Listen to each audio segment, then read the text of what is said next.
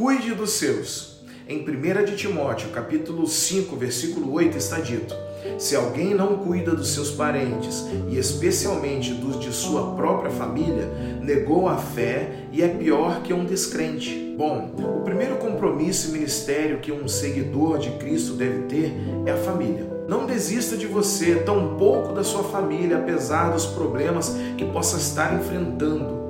Pessoas bem-sucedidas são bem maiores que os próprios problemas. Seja você marido, mulher, pai ou filho, precisa investir na sua família. Ela tem que ser a sua prioridade.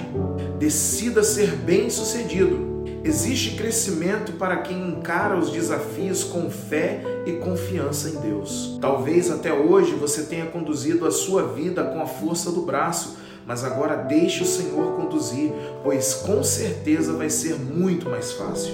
Quando criança ou adolescente, eu não tinha muitas possibilidades de mudar a realidade da minha família, pois além de ser extremamente tímido, não conseguia ver possibilidade de mudar nenhum cenário. Contudo, chegou o dia em que tive a oportunidade de formar a minha família. Aquele menino que se tornou homem sem referência paterna tornou-se pai. Eu não tive um bom modelo, um exemplo para ser seguido.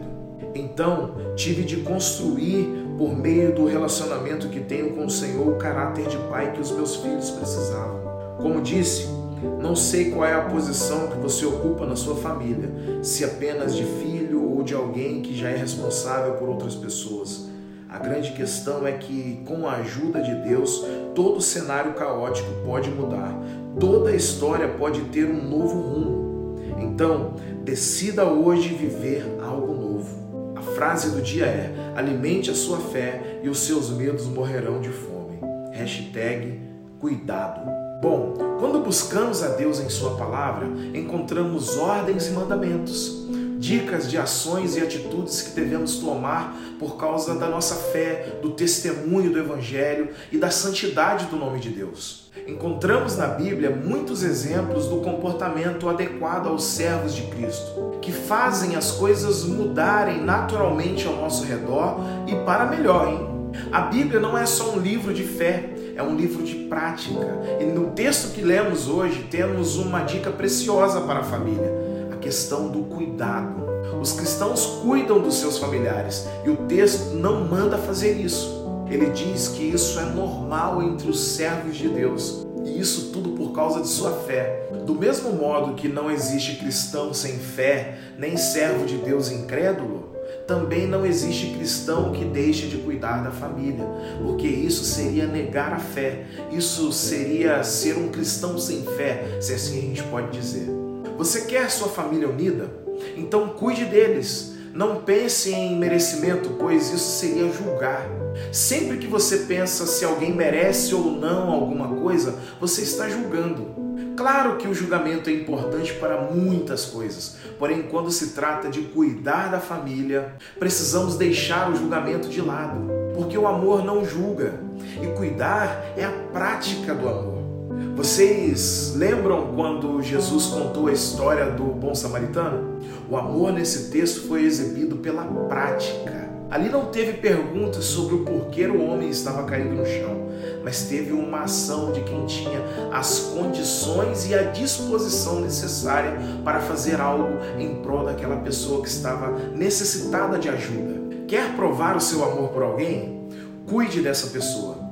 Cuidar é prover as necessidades, ajudar a enfrentar as dificuldades, ter compaixão e misericórdia, assim como o samaritano teve. Em resumo, cuidar é ser aquilo que o outro precisa.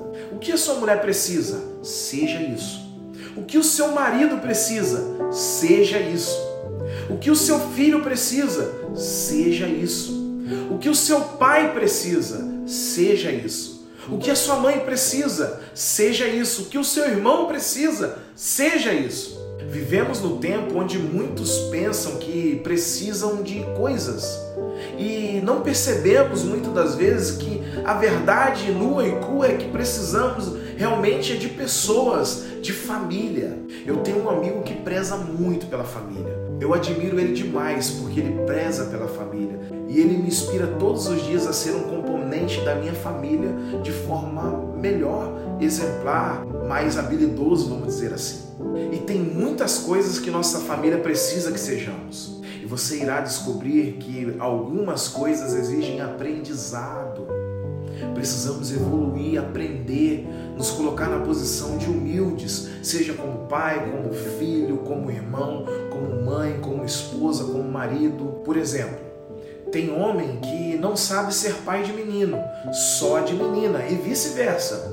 Tem mulher que é incrível como mãe, mas não sabe ser esposa. Tem jovem que é o amigo excelente para muita gente, mas não sabe ser um bom filho para seus pais. Se você não sabe, procure aprender.